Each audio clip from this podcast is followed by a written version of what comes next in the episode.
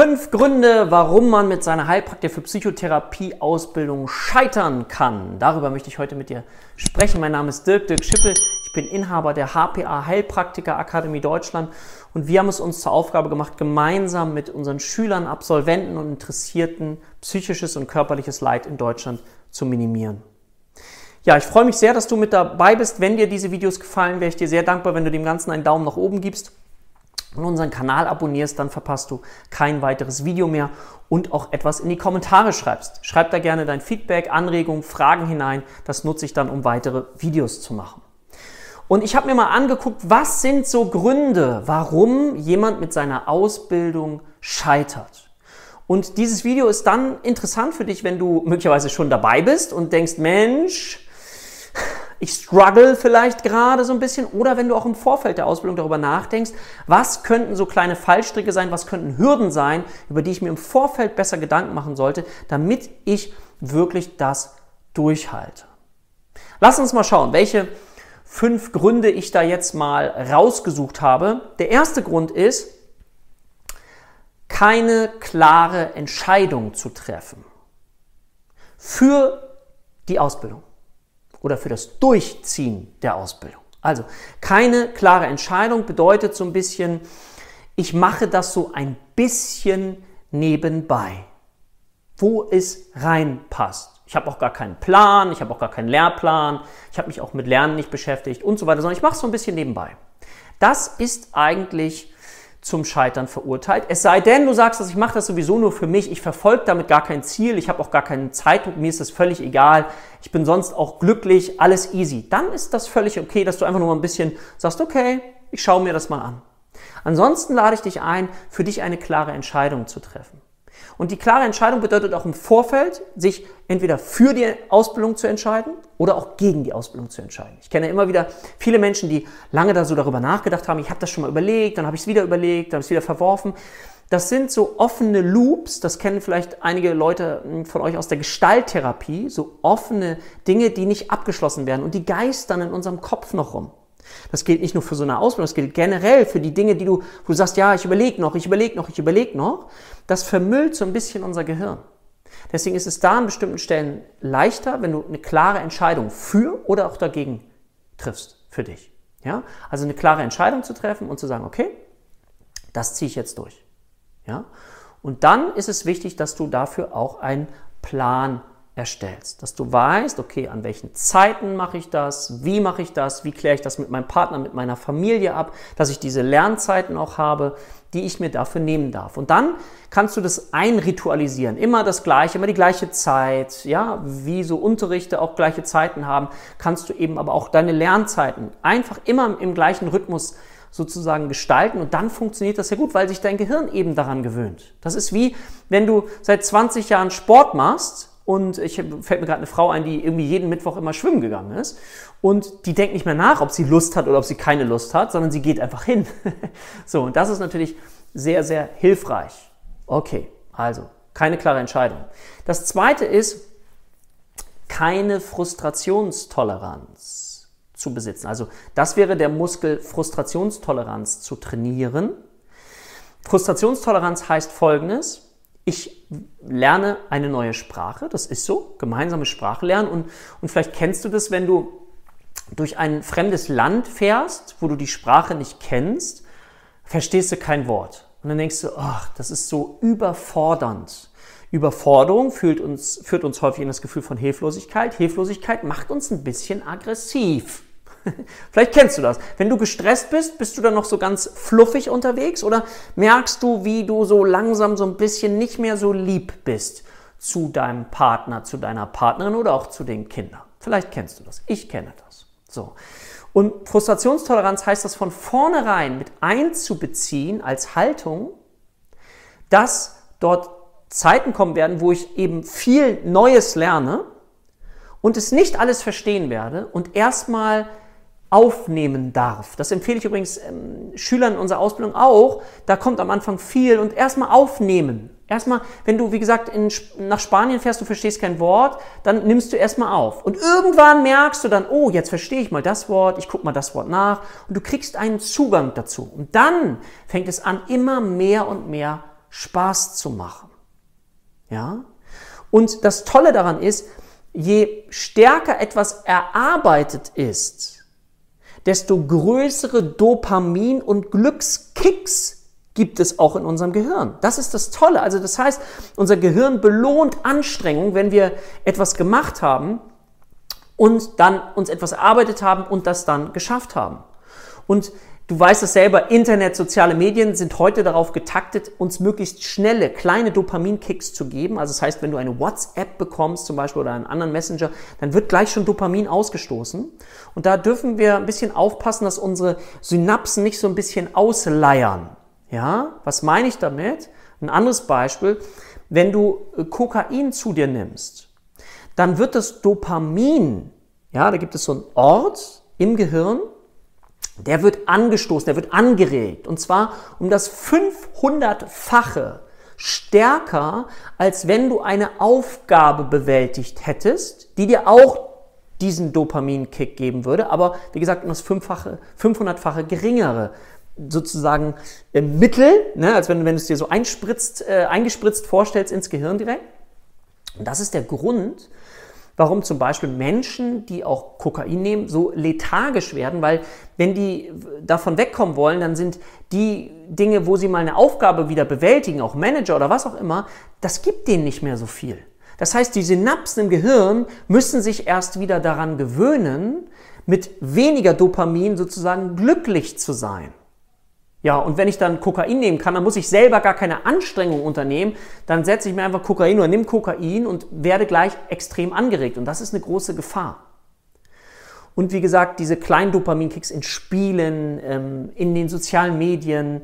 Und davon, ich möchte zumindest so eine Gegenposition mal dazu einnehmen, zu gucken, okay, ich verspreche dir, wenn du dann die Dinge lernst, und das merke ich bei den Menschen, die die Prüfung dann gemacht haben und die Überprüfung bestanden haben, wie viel Dopamin da ausgestoßen wird, weil ich habe es mir selbst erarbeitet. Und das schafft richtig starkes Selbstbewusstsein. Aber dafür darf es zwischendrin schwer sein. Es sollte sogar schwer sein, weil du dann noch mehr Dopamin am Ende fühlst. Also das heißt, wenn du an eine Frustration kommst und denkst, oh, ich verstehe das alles nicht, dann lade ich dich ein, in eine Haltung zu gehen und sagen, yes, das bedeutet, dass ich später umso mehr Dopamingefühle haben werde, wenn ich das alles verstanden habe. Ja? Das ist wie bei einem Fußballturnier, wenn eine Mannschaft gegen jede Mannschaft 10 zu 0 gewinnt, ja, und am Ende Turniersieger wird, dann freuen die sich nicht so stark. Das ist nicht so ganz starkes Dopamin. Aber gab es zwischendrin Spiele, die auf Messerschneide waren und man ist in die Verlängerung gegangen, man hat gekämpft und man musste richtig hart arbeiten, um das Finale dann nachher mit 3 zu 2 zu gewinnen, dann ist die Freude riesengroß. Da wird richtig Dopamin ausgestoßen. Das heißt, ich lade dich ein, über jede Hürde, die, auf die du stößt, zu sagen, yes, yes, das bedeutet, ich kriege noch mehr Dopamingefühle, ich kriege noch mehr Glücksgefühle am Ende der Strecke. Noch nicht sofort. Das ist das Prinzip der liebevollen Anstrengung, die wir noch unternehmen dürfen. Ja, unser Gehirn zu trainieren. Aber auch das wird immer leichter. Das ist auch ein Muskel. Je mehr du machst, desto leichter nehmen wir auch neues Wissen auf, weil wir schon Verknüpfungswissen haben. Okay? Okay, das war sozusagen der zweite Punkt, keine Frustrationstoleranz oder eine geringe Frustrationstoleranz. Das hast du jetzt aber ja nicht mehr, weil du dich jetzt freust auf die Anstrengung. Du darfst ja auch fluchen. Das ist ja, oh! aber okay, ich weiß, wenn ich darüber komme und immer ein Stückchen mehr verstehe, dann gibt es nachher richtig Dopamin. Okay. Drittens, warum Menschen scheitern an der Heilpraktiker Psychotherapie-Ausbildung, fällt mir auf, ist kein motivierendes und strukturierendes oder strukturiertes Lernsystem. Wir können Vera Birkenbiel, ich weiß nicht, ob du die kennst, ich mag die sehr gerne, ist leider verstorben, die hat so einen Spruch geprägt, finde ich sehr gut, vom Gehirnbesitzer zum Gehirnbenutzer zu werden. Ja, vom Gehirnbesitzer zum Gehirnbenutzer. Das bedeutet, aha, es gibt also anscheinend Möglichkeiten, Strukturen, Muster in seinem Gehirn zu erschaffen, die es mir viel, viel leichter machen, Dinge zu lernen und auch zu behalten. Und dazu gehört nicht das Auswendiglernen, was wir früher in der Schule mitgenommen haben. Ja, ich weiß, dass ich das selber auch gemacht habe. Ich habe mir die Dinge dann immer rausgeschrieben und habe teilweise ganze Schachtelsätze auswendig gelernt, die dann auch in der Klausur so Die habe ich dann hingeschrieben, habe ich besonders viele Punkte für bekommen. Ja, aber wissen tue ich davon heute gar nichts mehr, weil es überhaupt nicht haften bleibt. Und es geht ja hier darum, so hoffe ich zumindest, dass du es aussiehst, dass du Wissen hast, was du wirklich benutzen kannst, was du anwenden kannst, was du abstrahieren kannst, was du durchdenken kannst. Und deswegen, ich habe dazu auch ein Video gemacht zum Thema Lernsystem, unsere Schüler finden das auch auf unserer Plattform, ähm, wo es darum geht, eben zu schauen, okay, wie kann ich effektiv viel, viel besser mein Lernen strukturieren, damit ich dann effektiver in kürzerer Zeit mehr aufnehmen kann. Und dafür muss ich einfach ein paar Tricks wissen, wie das Gehirn funktioniert, wie ich das Gehirn am besten für mich nutzen kann, damit ich den bestmöglichen Erfolg erzielen kann. Okay, das war das dritte, kein motivierendes oder strukturiertes Lernsystem. Was ist Nummer vier? Nummer vier bedeutet, spiegelt sich so ein bisschen in der Frustrationstoleranz auch wieder kein Durchhaltevermögen. Kein Durchhaltevermögen heißt, dass du einfach nach kurzer Zeit eben aufgibst und nicht weitermachst. Und das bedeutet, dass es, ich sag mal, eine, wie Charlie Brown sagen würde, eine Depressionsstrategie. Warum? Weil wenn ich kein Durchhaltevermögen habe, dann bedeutet das, dass ich mir selber immer wieder eingestehe, dass ich kein Durchhaltevermögen habe. Und das sind gerade die Menschen, die sagen, ich mache das auch so nebenbei. Da siehst du, dass die Punkte alle ineinander greifen. Ähm, ich mache mal schnell was dann fange ich an, dann komme ich an so eine Hürde, ach Gott, nee, dann lasse ich es wieder sein, ich gehe den Weg des geringsten Widerstandes, mache wieder die Erfahrung, dass ich etwas nicht durchhalte, dann gehe ich wieder auf das nächste und sag mir selber irgendwann möglicherweise, ich bin irgendwie vielleicht zu doof. Und das stimmt nicht, weil du eben nicht durchgehalten hast. Ja? Für mich gab es einmal früher einen Spruch in meiner beginnenden Zeit, ich habe mich ja mit 23 Jahren selbstständig gemacht und da gab es so für mich diesen Leitspruch, den habe ich aus einer Serie, der hat mich sehr geprägt. Immer einmal öfter aufstehen, als ich auf die Mütze bekommen habe. Immer einmal mehr aufstehen, als ich sozusagen auf die Mütze bekommen habe. Nur einmal mehr. Wieder auf die Mütze, wieder aufstehen. So.